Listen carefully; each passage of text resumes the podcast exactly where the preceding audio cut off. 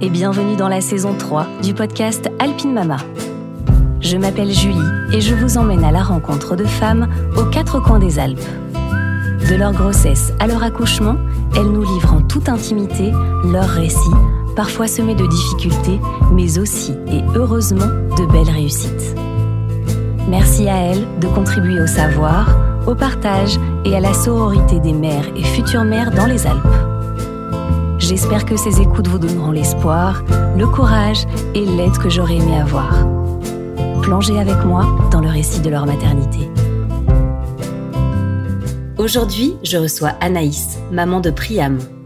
Après avoir perdu sa maman d'un cancer du sein, Anaïs a rapidement su qu'elle était aussi porteuse du gène BRCA qui se transmet d'une génération à une autre et qu'elle avait donc une chance sur deux de développer un cancer du sein dans sa vie car rare puisque seulement 5 à 10% des cancers du sein sont héréditaires.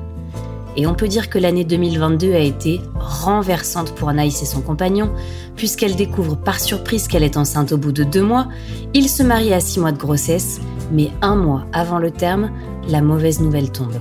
Anaïs découvre qu'elle est atteinte d'un cancer du sein. Une course contre la montre commence dès lors pour déclencher l'accouchement et ainsi vite démarrer les traitements pour Naïs. Suivez cette épopée du cancer du sein pour une future et jeune maman. Bonne écoute. Bonjour Anaïs. Bonjour Julie. Merci beaucoup d'avoir accepté euh, mon invitation au micro d'Alpine Mama. Je suis hyper contente de t'avoir chez moi. Merci, c'est gentil, avec plaisir. Anaïs, avant qu'on rentre dans le vif du sujet et de ta tranche de vie aujourd'hui, j'aimerais bien que tu te présentes, s'il te plaît. Alors, je m'appelle Anaïs, j'ai 27 ans. Euh, j'habite à Hauteville-sur-Fière, à côté de Rumi. Mmh. Et euh, je suis maman d'un petit Priam euh, qui a 5 mois. Trop bien. Avec un, papa. Oui, je suis la grosse femme de Damien depuis juin de l'année dernière. Félicitations. Tu te souviens comment vous êtes rencontrés tous les deux? Euh, Oui, c'était après euh, après le bac. Euh, on avait des amis en commun. Ah oui. Ouais, ouais, ça fait longtemps. On est un, vieux couple de jeunes. J'adore ça. ouais, c'était après le bac. On avait des amis en commun et puis moi j'avais déjà craqué sur lui, mais il, veut pas. Il veut pas l'entendre. Hmm. Et en fait, on s'est retrouvés après le bac parce que moi, je devais organiser l'anniversaire surprise d'une de, de, nos de notre copine en commun. Mm-hmm. Et puis euh, voilà, du coup, il m'a contacté euh, pour me donner les sous pour le cadeau, pour voir comment on s'organisait pour la soirée, etc. Et de fil en aiguille, on a continué à parler et voilà, ça s'est fait. Euh, Match Match. Mais effectivement, ça fait longtemps. Ça va faire 10 ans cette année. Ah ouais. Tu te souviens à quel moment tous les deux vous avez eu envie de fonder une famille? Très rapidement, en fait, euh, même si on avait que 18 et 19 ans, je pense qu'on a senti tout de suite que... Enfin, moi, en tout cas, je sentais tout de suite que c'était le bon. Mhm. La preuve, au bout de deux jours, elle a rencontré ma famille entière. Mais non. Mm, ah ouais, quelle audace. Ouais, ah, les autres, ils ont pas eu cette, chance. non, non, du coup, euh, voilà. Non, moi, très rapidement, je me suis sentie bien avec lui. Lui aussi, je pense qu'on avait la même euh, vision. Déjà, on avait la même éducation, je pense, de base. Et la même vision. Après, on était jeunes, donc on s'est dit, on profite, on fait nos études. Et mm. quand on sera posé, on verra. Et puis, de fil en aiguille, on a fini nos études. On est arrivé ici dans la région. Euh... Et puis après, euh, voilà, on a fait construire notre maison l'année dernière, enfin en 2021. Mhm. Et puis, euh, on savait qu'on voulait des enfants ensemble, mais c'est pareil, on s'est dit on profite, on voyage ou peu importe. Et puis, euh, la vie a fait que les quatre dernières années ont été euh, vraiment rudes. Et puis, j'ai perdu ma maman en septembre 2021 d'un cancer du sein. Et euh, on s'était dit qu'on ferait un enfant euh, plus tard. On s'était dit 2024, 2025. On avait encore le temps, on n'a pas 30 ans. Et puis. Euh, et c'était laissé le temps un peu de digérer tout ça. Ouais, c'est ça. En fait, on avait passé des années difficiles. On s'est dit, on va profiter de nous. Et puis aussi se reposer et se recentrer, euh, voilà, sur des bonnes vibes. Et puis, euh, en fait, moi, j'ai appris que j'avais le gène de ma maman en fin d'année 2021. Donc, en fait, les médecins m'ont clairement dit on vous laisse le temps, mais si vous voulez des enfants, il faudra vous dépêcher. Alors, comment t'as appris que tu, as, tu étais porteuse de ce gène Parce qu'en en fait, ma maman, on l'a su tard, mais en fait, on a su que c'était un cancer génétique qu'elle avait. D'accord. Donc, les médecins nous ont demandé de, de faire des, des tests, ceux qui voulaient. Donc, les sœurs, euh, enfin, mes tantes, euh, mhm. tous ceux de ma famille qui étaient rapprochés, en fait, avec un lien direct avec ma maman, s'ils voulaient faire un test pour savoir s'ils avaient le gène, ils pouvaient le faire. D'accord. Et moi, du coup, j'ai fait le test rapidement. Ne serait-ce que pour savoir. Ouais. Parce qu'ils m'ont dit, de toute façon, dans tous les cas, euh, vous avez très peu de risques d'avoir un cancer du sein avant 30 ans. Donc, c'est soit vous attendez 30 ans avant de faire les tests et on verra à 30 ans ce qu'on fait, soit Mhm. vous, vous faites les tests maintenant. Et puis, dans tous les cas, euh, votre suivi commencera à 30 ans. Mhm. Mais je voulais quand même être fixée. Et puis, euh, du coup, voilà. Donc, moi, j'ai su que j'avais le gène en fin 2021, T'avais donc à cette époque quel âge? à 26 ans. Ouais. Et en fait, du coup, ça nous a quand même euh, questionné euh, avec mon mari parce qu'on s'est dit, bah, qu'est-ce qu'on fait? Et puis finalement, on s'est dit, ben, j'ai jusqu'à 30 ans, donc on verra. Hum. Et puis en fait, euh, bébé surprise, c'était pas prévu, mais Ah ouais? du coup, on s'est dit, s'il est arrivé, c'est que. Ouais, Voilà. c'est que c'était le moment. Donc, euh, décembre 2021, j'étais enceinte. Ok, Donc, euh, accouchement prévu pour début, euh, pour début septembre 2022. d'accord. Et voilà. Comment elle s'est passée cette grossesse? Impeccable, super. Moi, j'ai déjà, bah, en fait, j'ai pas appris tout de suite. J'ai appris à bout de deux mois de grossesse que j'étais enceinte. Ouais, un peu tard. Je, je me suis pas posé la question avant. Et, euh, et du coup, donc j'ai. T'étais contente Ouais. Ou t'é- t'étais dans quel état? Alors au début très euh, très déboussolé parce qu'en fait on avait prévu plein de trucs. On s'était dit on va profiter de notre vie. Donc Voyage euh, et tout, non? on avait prévu des voyages, des, en plus des gros voyages. Ah ouais Ouais ouais. Et puis du coup entre temps il y avait le mariage aussi. Donc, euh, en fait, quand j'ai appris que j'étais enceinte, donc moi j'ai fait mon test avant d'aller bosser le matin à 5h30 du matin. J'ai dû quand même réveiller mon mari à 5h30 pour dire je suis enceinte. Voilà. Euh, du coup, euh, du coup, bah en fait, en fait, on s'est posé, puis on a dit bah tant pis, les voyages ce sera pour plus tard. Le mariage, on l'a quand même fait. J'ai changé ma robe, enfin j'ai fait modifier ma robe. Tu t'es mariée à quel terme? J'avais, j'étais à six mois de grossesse. Ah ouais. Donc, euh, donc voilà. En fait, on a, on a réorganisé euh, notre notre année 2022 qu'on devait faire. Mhm. Et puis, euh, et puis voilà, en fait, euh, on a quand même profité des vacances. J'ai passé une grossesse franchement merveilleuse. J'ai jamais, Ah, euh, ok. j'ai jamais été malade, aucun symptôme. Jusqu'à la fin, j'ai pu partir. Enfin, deux semaines avant d'accoucher, j'étais en Espagne en vacances. Ah ouais. j'ai pu prendre l'avion. J'ai fait mon EVJF. J'ai fait mon mariage pendant ma grossesse. Enfin, franchement, une grossesse de rêve. Dingue. Je, je le souhaite à tout le monde. Ouais. Donc euh, j'ai eu de la chance. Du coup, j'ai pu profiter. Et bon, après l'été, on va pas se le cacher, hein, l'été était quand même compliqué. hein, quand Ouais. il faisait les canicules à 40, 45 degrés, c'est compliqué quand on est à 7 ou 8 mois de grossesse. Mais euh, non, non, franchement, euh, une très belle grossesse. Ton terme, c'était, rappelle-moi? Euh, c'était le 8 septembre Ok. et j'ai accouché le 30 août, du coup. Ok. Comment ça s'est passé, cet accouchement? Ou En tout cas, c'est ce dernier mois de grossesse. Alors, le dernier mois, euh, ouais, compliqué psychologiquement, parce que c'est là où j'ai découvert du coup mon cancer. Hmm. J'ai une boule qui a grossi d'un coup en fait dans mon sein. D'accord. Donc j'étais allée voir ma sage-femme. Au départ, elle m'avait dit oui, c'est l'allaitement qui se met en place, on s'inquiète pas, etc. Et puis finalement, en fait, elle grossissait, elle grossissait, puis d'un coup, elle a commencé à me faire mal. Donc je suis retournée la voir et je lui dis, ben, vu mon contexte, euh, je sais pas pourquoi, je le sentais. Je me dis, ma mère, elle est quand même décédée de ça, j'ai quand même le gène. Ouais. Euh, je voulais pas le, je, je voulais pas me, la- le, me le confirmer parce que on pense pas à ça quand on est enceinte. Mais du coup, ouais, ça s'est avéré que en- le 13 août, j'ai appris que c'était bien un cancer.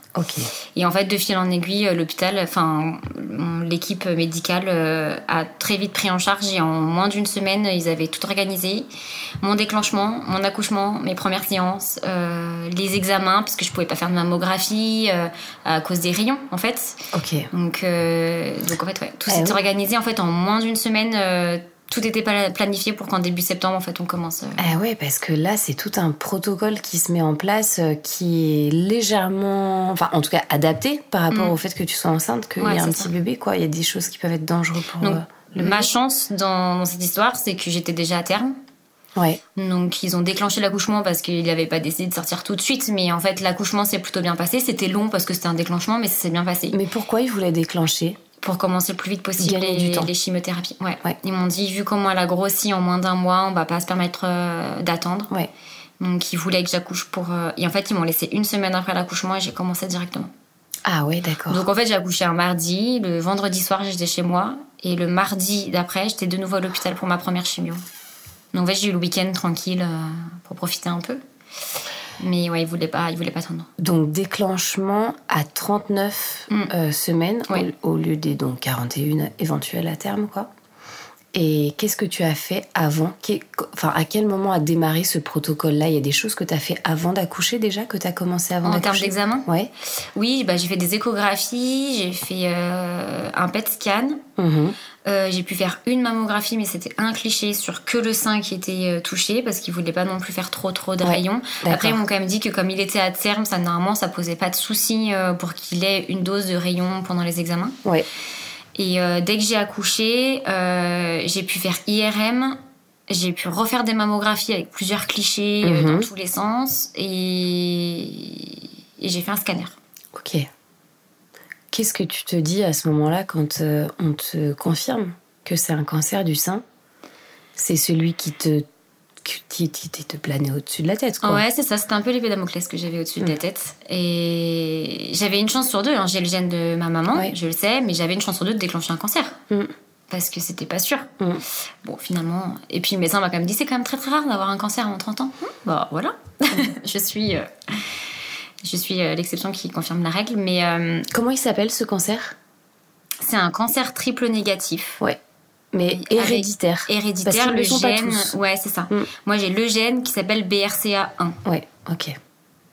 Donc, Et du coup, tu, ouais, tu, tu- qu'est-ce qui te traverse l'esprit à ce moment-là? Et bah, mi-août, quand je suis encore enceinte, euh, c'est le ciel nous tombe sur la tête. Enfin, clairement, Hmm. on s'attendait pas du tout à ça. On va devenir parents pour la première fois. On pensait euh, profiter euh, de la maternité. euh. Enfin voilà, normalement c'était une nouvelle vie avec que des bons moments. La fatigue d'un nouveau-né, et d'un postpartum, mais euh, ça devait être euh, Ouais, quelque chose de beau en fait. ouais. Et là, euh, je suis mitigée entre profiter de mon fils et euh, en me disant, euh, à côté, j'ai quand même tous les traitements qui me fatiguent, qui me rendent malade, donc je peux pas en profiter comme je peux. Et puis le déclenchement, c'est compliqué parce que c'est hyper ambivalent. Je sais que je vais rencontrer mon enfant, donc je suis très contente. On connaissait pas le sexe, donc en plus on avait aussi la Ah, surprise. vous Enfin, cette surprise-là, ok. donc on est très content et excité en fait entre le dire on va enfin le rencontrer, ça fait neuf mois, Ouais. etc. Et puis en même temps c'était pratiquement le moment, mais en même temps euh, il n'avait pas décidé de sortir, il était encore bien bien haut, c'est pour ça que l'accouchement a, du- enfin, la- ouais, l'accouchement a duré longtemps. Euh, et du coup se dire bah en fait j'accouche pour me soigner. Mm. Je le sais en fait dans ma tête, j'accouche, je me dis la semaine prochaine je suis ici en fait, Mm. dans l'hôpital, dans un autre service, mais Oui. pour moi. Et du coup, c'est hyper compliqué parce que du coup, euh, voilà, c'est c'est Ouais. l'ambivalence de la situation. Ouais, ça ramène à quelque chose qui est complètement inhabituel à la grossesse, quoi, qui Mm. n'est pas du tout lié à la grossesse. Ce déclenchement, il, il se fait par euh, de quelle façon? Alors là, ils ont tenté, alors, il y a différentes façons, mais ils commencent toujours par mettre euh, le tampon de Ouais. directement dans le col, Mhm. au, au col. Euh, moi, ça a fonctionné. Ok. Donc, euh, un tampon, j'ai commencé à me mettre en travail tranquillement dans la nuit, de lundi à mardi. Et en fait, au fur et à mesure, ça c'était long la dilatation, mais Mhm. voilà. Je sais que si ça fonctionnait pas, ils auraient tenté un deuxième tampon, du coup, le mardi. D'accord. Et si le tampon n'aurait pas fonctionné le deuxième, en fait, donc au bout de 48 heures, je sais qu'après, ils nous mettent une perf. Ok. Mais moi, du coup, j'ai pas eu besoin de ça. Donc, euh, voilà, le déclenchement avait fonctionné. euh. En fait, ils m'ont déclenché lundi matin. Mhm.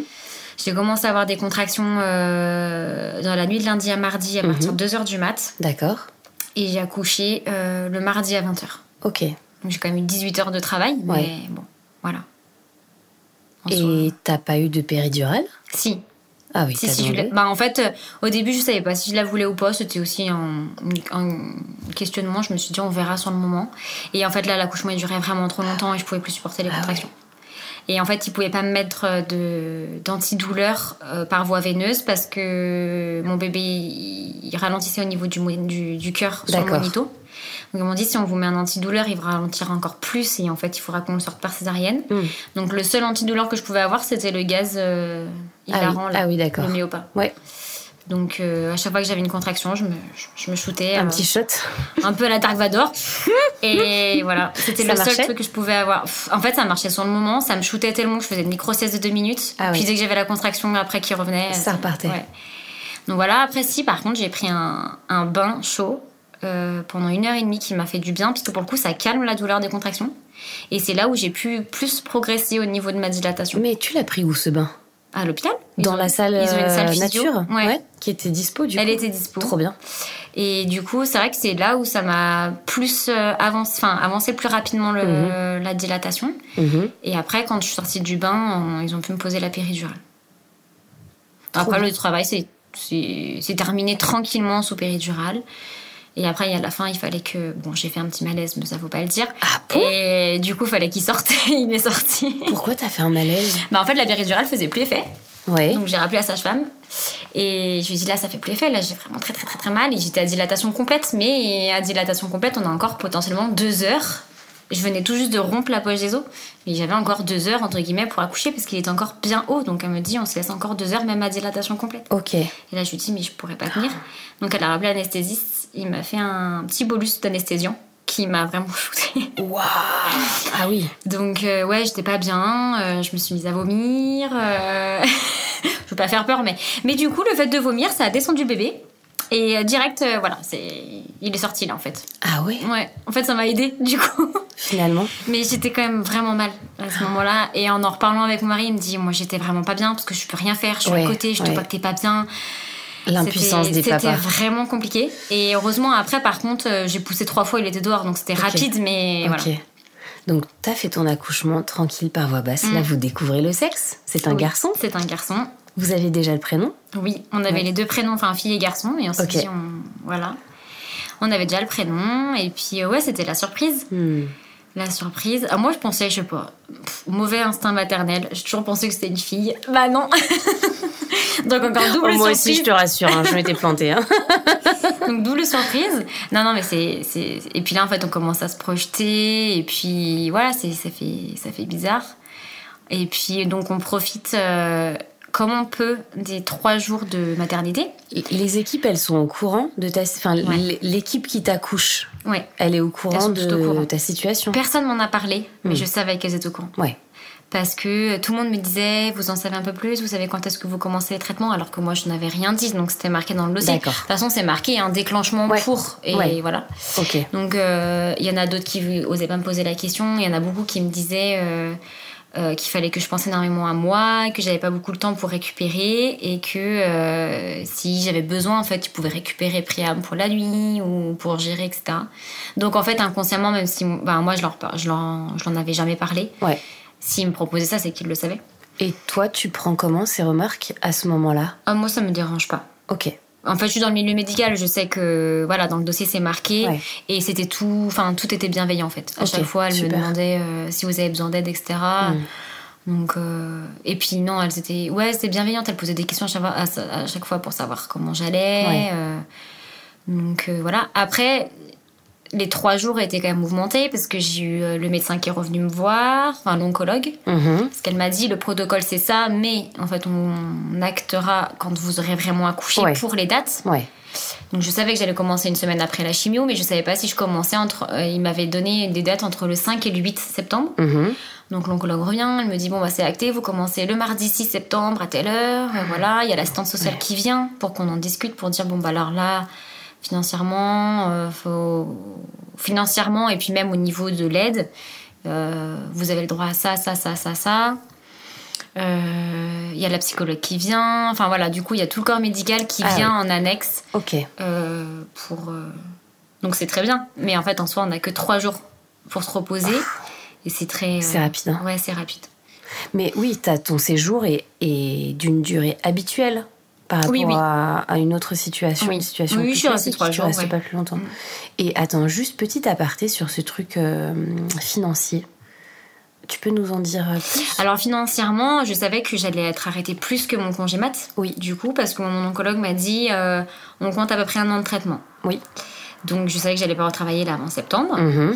Donc bon, j'ai mon congé mat qui prend mon qui prend le relais après l'accouchement, donc ça ça pose pas de souci. Oui. Et au niveau de la sécu, en fait, moi je suis en arrêt maladie Oui. pour mon cancer officiellement depuis la fin de mon congé mat. Mhm. Donc en fait, j'ai quand même deux mois de traitement avant, mais c'était considéré comme euh, Comme euh, du congé mat, mais pas de l'arrêt maladie. Ah, oui. Et donc en fait là je suis en arrêt, donc en fait euh, voilà elle m'avait dit ben pour commencer, enfin pour voir financièrement en fait comment ça va se passer avec l'arrêt maladie, ce que je perds sur mon salaire, etc. Mhm. Euh, là, on commençait à voir aussi pour faire garder euh, notre fils le plus vite possible pour que moi je puisse me reposer euh, pour mes traitements. Ouais. Donc euh, l'aide au niveau de la CAF pour les gardes, Ah euh, que ce soit centre maternelle ou crèche, Ouais. euh, voilà.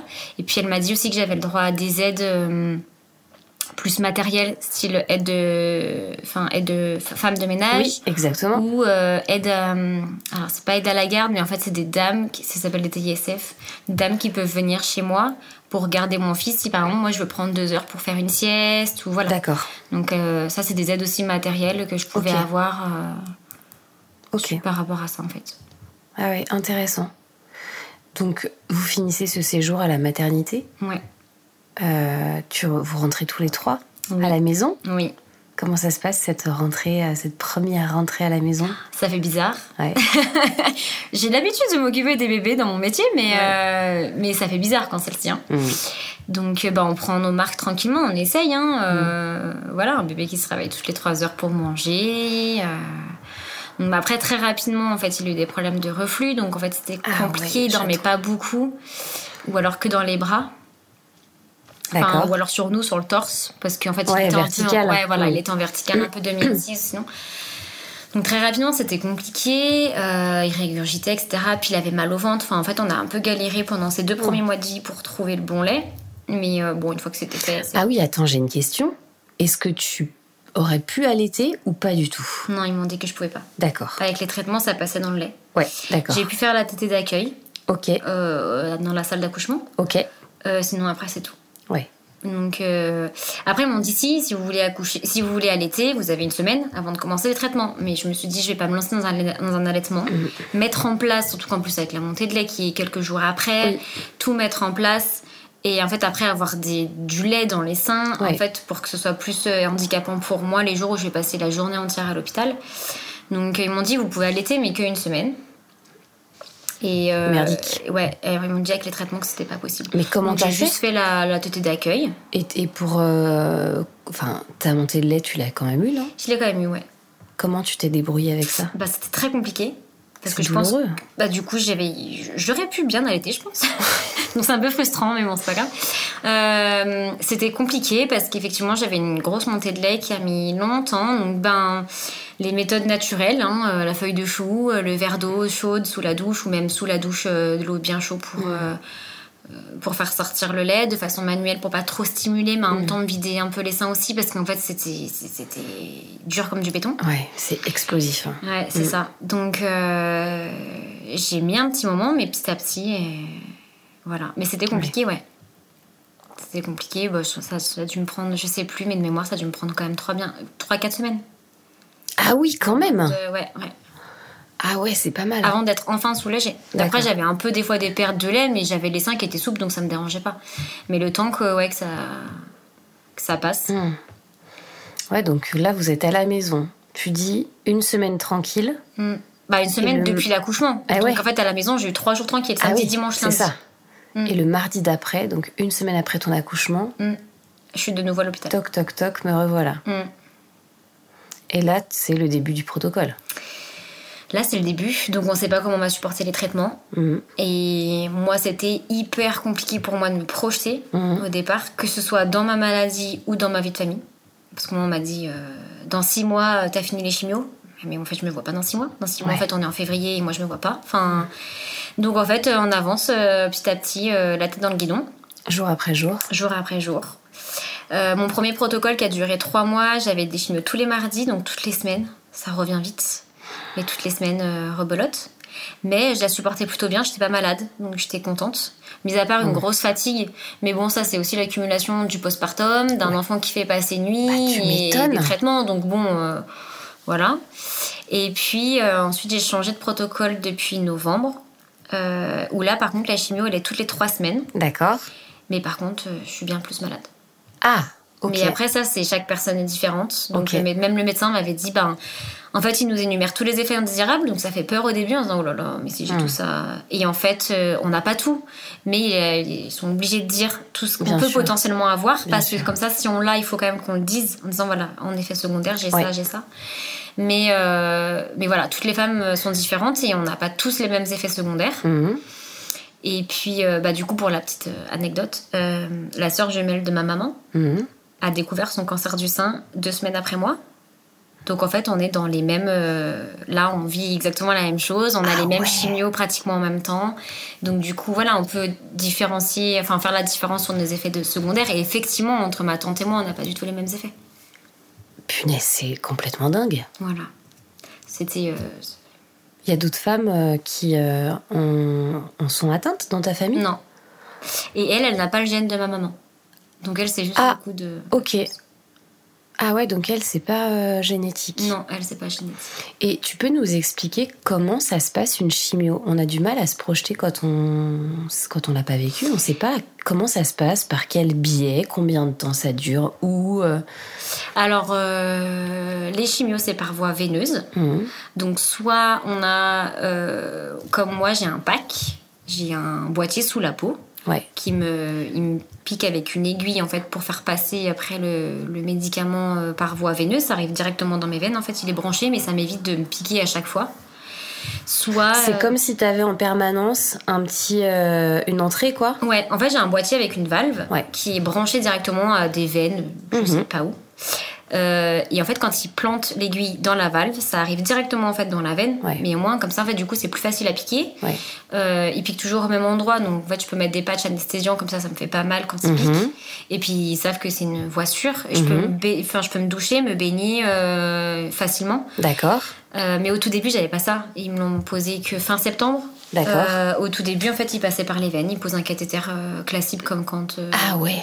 Donc, il nous pique à chaque fois. Et sinon, il y a des femmes qui ont aussi ce qu'on appelle un peak line. C'est euh, pareil, c'est une sorte de cathéter aussi, mais qu'on a dans l'intérieur du bras, au Mm. niveau du biceps. Là aussi, c'est considéré comme une voie centrale dans le sens où ça va dans des grosses veines directement vers le cœur. Mhm. Et on le garde en fait en continu, c'est pas comme une petite perfusion où on, on- on l'enlève là sur le- le- l'avant-bras. Mhm. Et euh, le pick line, on le garde.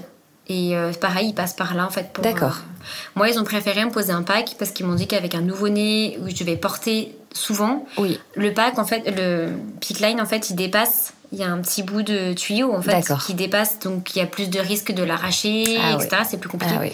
Donc ils ont préféré me poser un pack où moi là du coup euh, ça se voit pas. Ouais. Quand je n'ai pas de, de perfusion, euh, Ouais. le pack il est sous ma peau, ça se voit pas. Et effectivement je peux vivre plus normalement, je peux prendre des bains, je peux Ouais. Porter plus facilement sans, être, sans avoir peur en fait qu'on- Mm. que je me l'arrache ou quoi que ce soit. Ouais.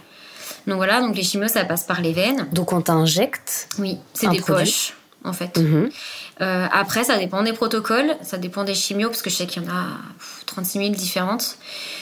Euh, Il y en a, il y a des poches qui passent sur une heure, d'autres qui passent sur une demi-heure. Euh, Toi, ça a duré combien de temps? Et ben moi, comme j'avais trois poches, la première chimio, quatre avec le rinçage, ça durait bien 4 heures, 5 heures. Oh pétard Sérieux? Ouais. Pendant Et 4 heures, 4 à 5 heures, t'étais branché à Ouais. l'hôpital en train de recevoir ton truc. Sur un brancard. Qui euh, goutte à goutte quoi. Ouais, enfin, ça passe plus vite que du goutte à goutte. hein. Parce que c'est des poches, des fois, de 500, euh, ça passe bien plus vite. Mais euh, ouais, pendant C'est 5 long. heures à l'hôpital, c'est Ouais, c'est long. Puis il faut compter euh, l'aller, il faut compter le retour. Hmm. Donc en fait, euh, ouais, Ça te prend la moi, journée, quoi. Ça me prend la journée. Et puis là, le Ça deuxième fait mal protocole, euh, non. Non, non, non, ça fait pas mal, ça, c'est des poches. euh, Non, non, une fois qu'on est piqué, euh, ça passe dans les veines, on sent rien Hmm. du tout. Hein. Ok. Les effets secondaires ils arrivent quelques jours après, quoi. Si on en a. Alors c'est quoi justement? Toi, t'as eu quoi comme effet secondaire? Bah, beaucoup de nausées. euh, des vomissements, ça peut arriver. Hmm. Euh, et après, bah, il y a la perte des cils, des sourcils, des, enfin, des poils en général, Hmm. donc des cheveux. Euh, Il y a. euh, Ça, ça arrive tout de suite Dès la première chimio? Moi, au bout de deux semaines, ouais. Ah oui. Mm. Alors j'ai essayé de tenir, hein, j'étais obstinée, hein. j'étais euh, tête de mule, je me suis dit je vais garder mes cheveux, je vais garder mes cheveux. Quand je me brossais ça partait par poignée mais j'avais tellement une, une masse avec des cheveux frisés que je me suis dit j'ai le temps. Et en fait J'ai de la marge. moment, ouais c'est ça. Et au bout d'un moment, euh, en fait j'avais encore des cheveux mais en fait ça fait extrêmement mal. Donc euh, il y a un moment en fait on passe le cap de se raser la tête parce que Attends, c'est quoi qui fait extrêmement mal ça fait extrêmement mal au niveau de la racine en fait. On a l'impression d'avoir des décharges électriques euh, à chaque bulbe. Mais ne serait-ce que du frottement, que de mettre un chouchou dans les cheveux, ça fait extrêmement mal, ça tire. On a l'impression d'avoir un, un chignon de danseuse toute la journée sur la tête avec, avec le crâne Des qui cheveux qui te restent. Ouais. Ah ouais, ok. Donc euh, il y a un moment, euh, le, le- la nuit, euh, le frottement sur l'oreiller, tout ça, ça fait. Donc j'ai passé le cap. Puis à un moment, il faut se raser la tête parce que Mm. parce que ça fait trop mal en fait. Ouais, t'as fait comment? Chez toi tranquille ou t'es allé chez un, un coiffeur? Non, c'est mon mari qui m'a rasé la tête. Soutien jusqu'au bout. Ouais, symbolique, hein. Mm. Il voulait se raser la tête aussi, mais je l'aime pas en chauve. Il a déjà essayé, donc j'ai dit non. Toi, tu gardes tes cheveux. Toi, non. Toi, tu gardes tes cheveux. Notre fils a plus de cheveux que moi. C'est pas grave, ça Ouais. repassera. Non, c'était très difficile au début, ouais. Ouais, j'imagine. Mais c'est cool que ce soit lui qui l'ait fait, qui t'ait aidé dans ce cap-là.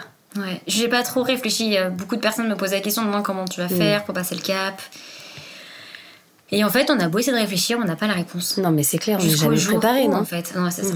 Jusqu'au jour où. Et puis là, en fait, euh, il m'a dit, tu sais que moi, je peux le faire si t'as besoin. Parce qu'à chaque fois, j'arrête pas de me plaindre, j'ai mal aux cheveux, j'ai mal aux cheveux. Mm. Il me disait, mais...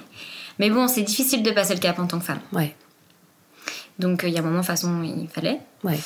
Et puis, euh, aujourd'hui, on arrive à en rigoler, mais sur le moment, c'est vrai que c'est compliqué. Ouais. On en arrive à relativiser. Là, t'as un tout petit peu plus de recul. Pas énorme, Ouais. ça date comme de septembre, ta première chimio, Ouais. c'est ça Là, je fais la dernière la semaine prochaine. Ok, c'est ce que j'allais te demander. Où t'en es, tu vois, actuellement? Donc, euh, je fais la dernière la semaine prochaine, donc j'ai enfin terminé. Et puis après, il y aura opération. Je sais que l'opération peut se faire avant les chimios pour certaines personnes, Mhm, euh, et d'autres c'est après. mhm, Je pense que ça dépend euh, de, du médecin déjà de base, mhm. et ça dépend aussi, je pense, de mon âge, parce que euh, moi, ils m'ont dit clairement qu'ils préféraient m'opérer après, parce que comme ça, ils avaient un. Le témoin, en fait, c'était mon cancer, c'était le témoin sur les imageries. On verra si euh, elle réduit bien au niveau de la taille, etc. Comme ça, on voit l'efficacité de la chimio. Mhm. Donc, ils m'ont dit, on préfère garder. Et ils m'ont dit clairement, vous êtes jeune, vous avez 27 ans, on vous met des traitements de cheval, on sait que vous allez mieux supporter que si vous en aviez 32 plus. Ouais, ok. Donc clairement, ils m'ont dit qu'ils m'ont mis des traitements de cheval. En même temps, si ça peut me permettre d'être tranquille, je m'en fiche. Mais bon, c'est vrai que sur le moment, c'est compliqué. Et, euh, et je sais que sinon, des fois, on peut se faire opérer avant. Moi, ma mère, c'était son cas, c'était opérer avant et après, elle a vu la chimio. Ah, d'accord, ok. Euh, mais bon, peut-être que voilà, c'est parce qu'elle était plus âgée aussi, Mm. ou voilà.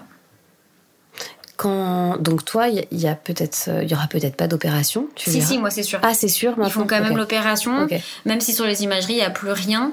Euh, J'ai pas encore repassé les imageries, mais en novembre, en tout cas, dans le contrôle demi-traitement, il n'y Oui. avait déjà plus rien, donc c'était bon signe. Ok, super. Euh, mais il y a quand même opération dans tous les cas. Et puis moi, comme j'ai le gène de ma mère, en fait, ils préfèrent tout m'enlever. Enfin, ils préfèrent et je préfère Alors, c'est ça que j'allais te demander. Ouais. tout m'enlever. Ouais. Comme ça, au moins, j'ai pas de risque de récidive parce que Ouais. ça veut dire que sinon, j'ai toujours l'épée Damoclès au-dessus de ma tête. Et moi, en fait, un, un jour, j'ai envie, de- enfin, un jour, j'ai envie d'être tranquille, Mm. de profiter de, de- de mon fils, de ma famille, de grandir et de pas me dire. euh, à chaque fois que je vais aller faire une mammographie de contrôle tous les six mois, est-ce qu'ils vont trouver quelque chose? Ou d'avoir peur de retrouver une boule euh, un jour euh, dans un de mes seins. Donc, ils vont te faire une double mastectomie? Ouais. Ok.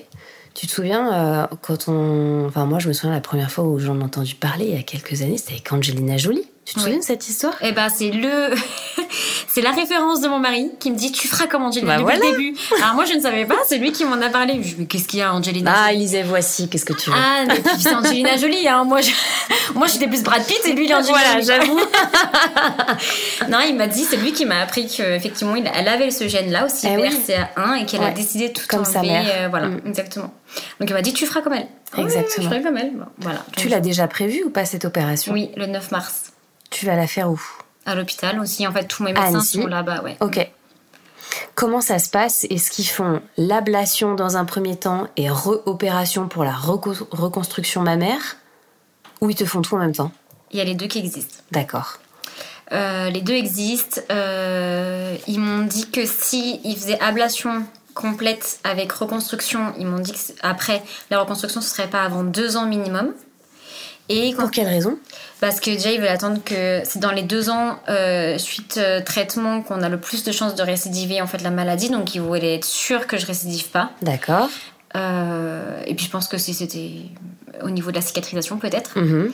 Mais par contre, si j'utilise cette technique-là, en fait, il m'enlève tout au niveau du mamelon et du téton. Ouais. J'ai une cicatrice en fait à l'horizontale. Ouais. Et là, il y a une nouvelle technique, mais apparemment qui se fait depuis pas longtemps. Et donc il n'y a pas beaucoup de médecins qui le font, ou alors du moins pas tous, euh, ils peuvent me faire ablation et reconstruction en même temps.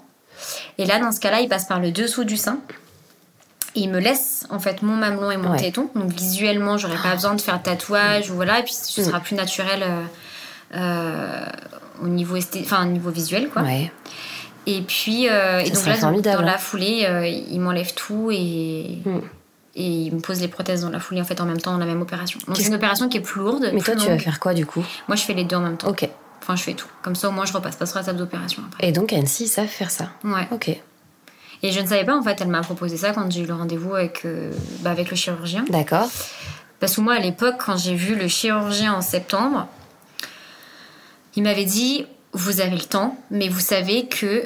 Euh, il va falloir prendre une décision à la fin de votre traitement et vous avez trois choix. Le choix, c'est la tumorectomie, donc c'est-à-dire dire juste enlever le, là où il y avait la tumeur, Mhm. gratter, il m'a dit un centimètre autour, Autour. pour être sûr, voilà. Vous pouvez faire que ça, mais vous gardez vos seins. Mhm. Le deuxième, c'est euh, ablation, mais que d'un sein qui est touché. Parce Mhm. que moi, j'ai de la chance, c'est que localisé, donc euh, que le sein qui est touché, ou sinon l'ablation des deux seins. Et en fait, il m'avait dit ça avec la reconstruction plus tard. D'accord. Ça, c'était les trois choix en septembre. Et là, en fait, j'ai vu un autre chirurgien en, en janvier qui m'a dit bah il y a une quatrième possibilité, c'est ça, ablation plus reconstruction dans la foulée. Donc effectivement, c'est une opération qui est plus lourde. Mhm. Euh, et à mon avis qui est plus douloureuse et puis qui est plus difficile aussi à enfin qui est plus longue dans la cicatrisation et etc Mm. mais je suis tranquille euh, en une fois quoi Ouais. Donc on a pris cette option là on verra Franchement, c'est. Oui. suite au va- prochain épisode On va croiser les doigts pour que ça se passe bien, mais c'est euh, c'est génial. Si ça peut se faire de cette façon, euh, Mm. on a du mal à s'imaginer, tu vois, ce que ça peut euh, engager un peu en, sur, sur toi-même, quoi, ton propre corps et tout. C'est quand même hard, quoi, pour Ouais. une femme. de et c'est hyper ça. difficile de se projeter en fait à chaque fois on sait que voilà il va y avoir telle chose à telle date mais en fait moi depuis le Mm. début après ça je pense je sais pas si ça dépend des gens ou pas mais moi depuis le début en fait c'est j'avance semaine par semaine Ouais. ou rendez-vous par rendez-vous. Et puis, euh, Mm. en fait, ouais, depuis le début, je suis comme ça. Il y a d'autres trucs qui te. d'autres effets secondaires que tu as eu pendant la chimio? Euh, des courbatures. Ouais. En fait, euh, 3-4 jours après les chimios, euh, mais là, sur la deuxième, pas sur la première. Donc, en fait, ça dépend des produits. Des courbatures, en fait, comme si j'avais une grosse grippe, mais ça dure deux jours. Mm. Mais bon, du coup, voilà, c'est quand même très. euh, C'est les deux jours qui suivent la chimio? Ouais. Ah oui, donc tu as la grosse fatigue et, et ces effets-là. Alors, moi, là, après la chimio, j'ai bien 5 jours, voire 7 jours où je suis bien malade avec des grosses nausées, où j'ai du mal à manger, du mal à boire. Euh, donc, j'ai des médicaments pour m'éviter de vomir, etc. avec euh, du coup ben, ces courbatures qui viennent là pendant 2-3 jours, puis après ça passe. Mm. Et après, au bout d'une semaine, je commence à reprendre la forme. Et on a un goût, en fait, ça je pense que c'est tous les traitements. Euh, on a un goût métallique un peu euh, dans la bouche qui nous écœure énormément parce qu'en plus on a l'impression que ça sature nos papilles, donc euh, c'est horrible. C'est vraiment le goût ouais, de, de métal. Tout ce qu'on boit, tout ce qu'on mange, le peu de sel qu'on peut mettre dans, le, dans les dans les, dans les plats, ça, c'est- en fait, j'ai l'impression que c'est démultiplié. Donc, en fait, il y a des fois, il y a des plats où j'ai l'impression que c'est juste immangeable. Alors que si, c'est mangeable, mais c'est voilà, le goût qui est modifié. Je sais qu'il y a des euh, femmes, et c'est un effet secondaire, mais moi que je n'ai pas eu, on peut perdre les ongles. Mm. Donc, euh, ils nous donnent des, des vernis aussi à mettre régulièrement pour fortifier les ongles, pour éviter qu'ils jaunissent et pour éviter qu'ils tombent. D'accord, Donc, euh, j'ai ma petite manicure. ok, sympa. Au moins, ça, ça nous oblige aussi à prendre un peu soin de nous. Euh, donc moi, c'est mon petit rituel tous les dimanches. Euh, Ouais. Je me recoupe les ongles et je me Ouais. remets euh, du vernis. Enfin voilà.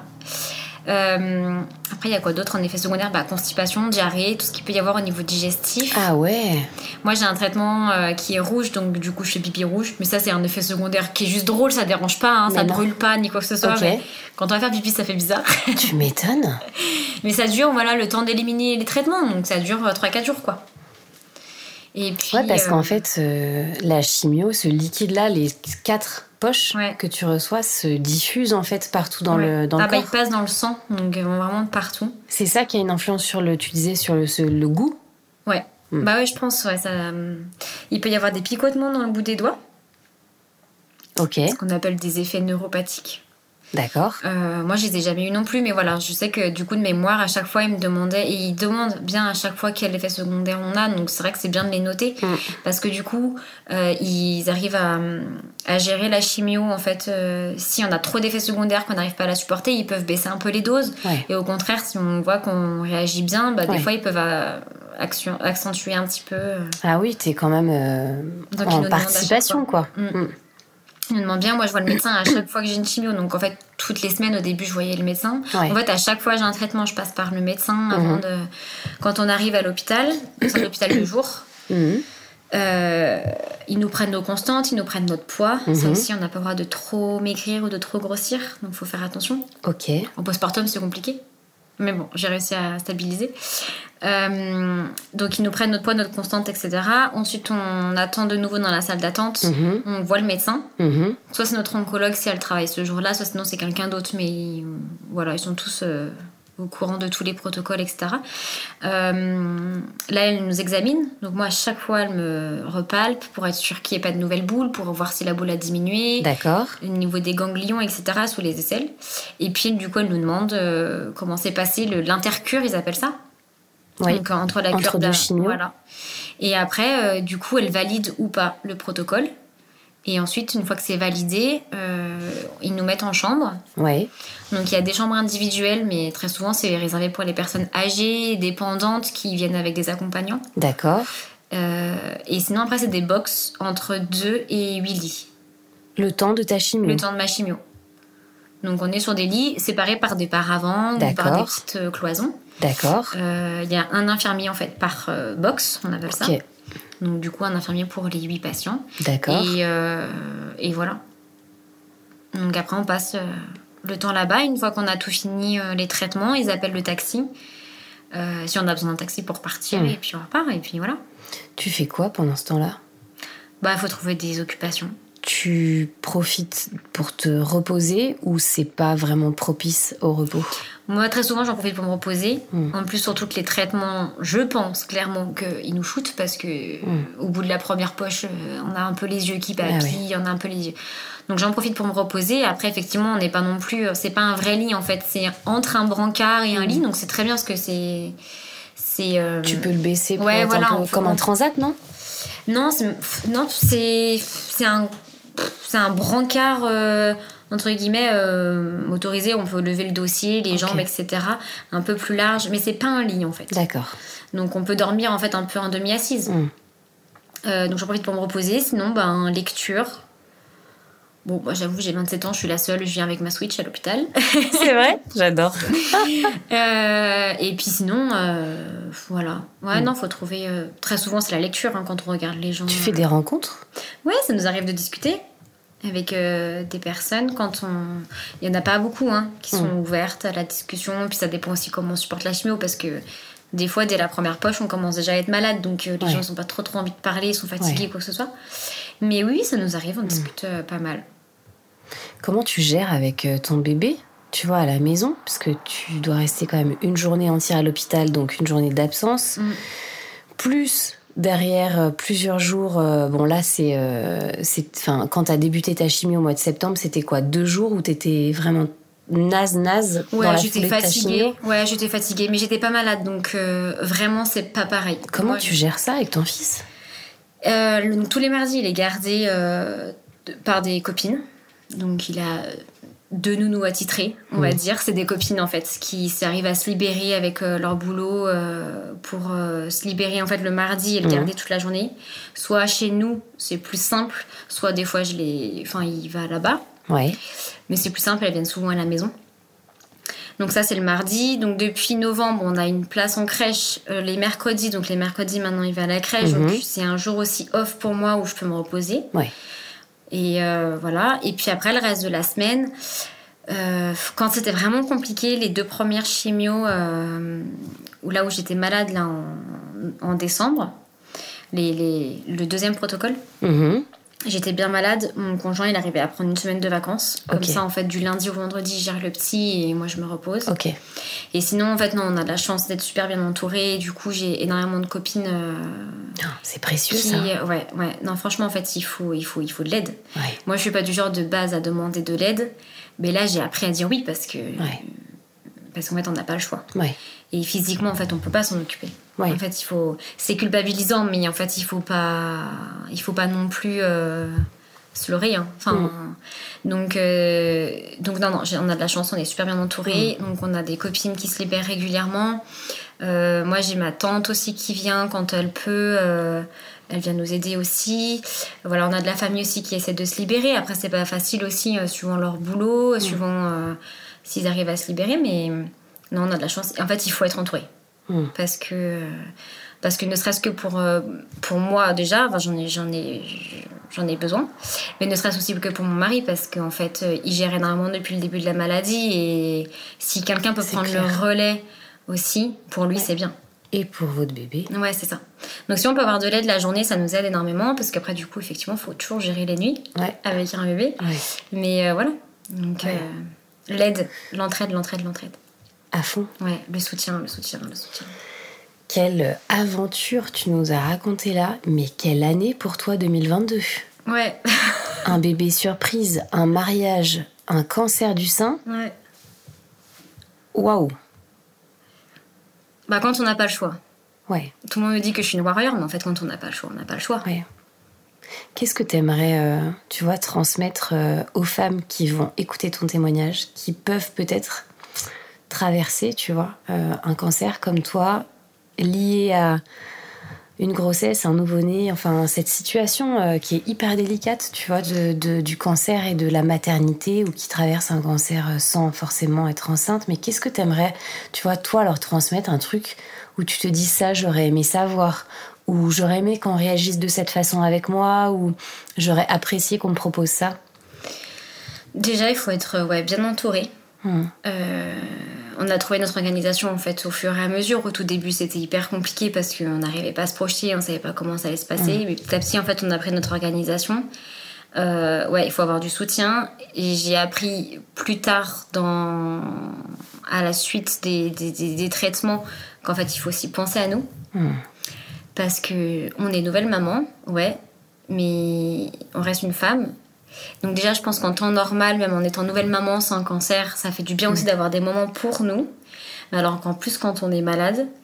Donc euh, prendre du temps pour nous, en fait, ne serait-ce qu'un massage, sortir, prendre l'air, mais euh, soit toute seule, soit avec des amis, ou... Mm.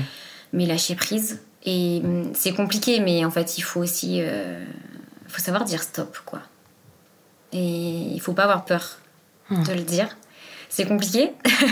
mais euh, non, faut pas avoir peur. Ouais. Et là, il faut, et il faut savoir aussi dire ben, j'ai besoin d'aide. Ouais. c'est dur ce dédoublement de plein d'identités. Femme, mère, et puis malade. Ouais, c'est ça. Et, et malheureusement, euh, on n'est pas toute seule. Ouais. Parce que moi, au début, quand j'ai appris ça, euh, enfin, en septembre, c'était hyper compliqué. Puis Enfin, à l'hôpital, ils nous disent, c'est pas méchant, mais ils nous disent c'est très rare euh, d'avoir un cancer en 30 ans, etc. Et puis moi, quand je fais mes chimios et que la moyenne d'âge c'est 60 ou 65 ans, on voit très bien que on est un petit peu le vilain petit canard. Je suis la seule jeune, hein, faut pas se leurrer. Hein, j'ai ah jamais vu un autre jeune. c'est vrai? Ouais. Donc euh, voilà. Mais en fait, euh, moi, ce qui m'a aussi fait un, un, un électrochoc, c'est pas péjoratif, mais c'est que j'ai vu une émission courant octobre justement qui parlait des cancers du sein euh, post-accouchement ou pendant la grossesse, mhm. etc. Ou découverte en, découvert en fait dans la première année de vie du bébé. Oui. Euh, et en fait, en octobre, du coup, ben, avec l'Octobre Rose, ça, il y avait une émission sur ça. Et en fait, on se rend compte que, ouais, malheureusement, en fait, on n'est pas toute seule. Ouais. Donc, si on peut s'entraider, ne serait-ce que par la parole. Et moi, d'entendre d'autres femmes témoigner, hein, ouais, je me dis en fait, ouais, on n'est pas toute seule. Mm. Et puis du coup, qu'elle pose, ouais, ça rassure parce qu'elle pose des mots sur nos mots et sur mm. la situation. Ben, c'est bête, mais en fait, on mm. se sent comprise, au moins par ces personnes-là. Et le fait que ce soit passé en plus à la télé et tout, c'est super bien, je trouve. Donc euh, voilà, l'idée du podcast, l'idée de partager, je pense que c'est, c'est à mon avis rassurant et, euh, et encourageant aussi. Mm. Parce qu'en fait, finalement, on y arrive. C'est difficile, mais on y arrive. Mm. Et puis, il faut se battre. Et euh, moi, j'ai un nouveau mari, parce que ça fait pas un an, donc il faut quand même. Comment que- ça, t'as changé Ça fait un an, donc euh, on aimerait bien profiter aussi un peu de notre mariage. Et puis, en fait, on a surtout le ce petit bout. Ouais. On n'a pas le choix. Enfin, il est là. Il va bien? C'est pas de sa faute et il faut profiter de lui. Ouais, il va bien. Mm. Il va bien. Merci Anaïs. De rien.